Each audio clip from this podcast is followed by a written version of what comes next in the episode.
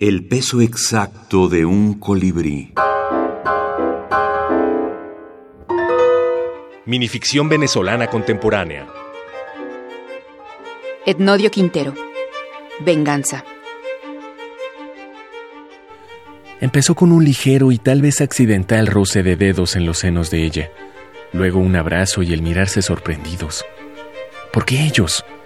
¿Qué oscuro designio los obligaba a reconocerse de pronto?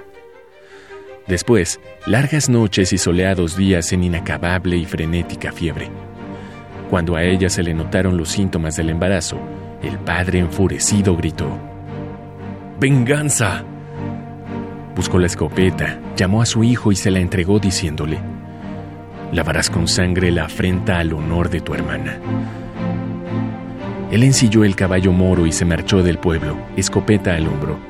En sus ojos no brillaba la sed de venganza, pero sí la tristeza del nunca regresar.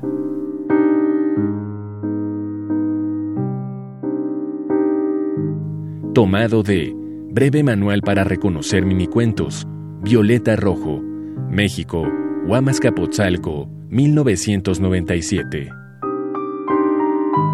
Qué terrible es porque, este, bueno, Ramos Sucre murió en los años 20, este, los otros que, bueno, Ednodio Quintero que sigue escribiendo unas novelas extraordinarias, pero sus minificciones son de los años 70. Em, el canon no ha vuelto a escribir minificción. Este, Eduardo Liendo, que tiene unos libros maravillosos, después se dedicó solo a las novelas. Violeta Rojo, académica y crítica literaria venezolana.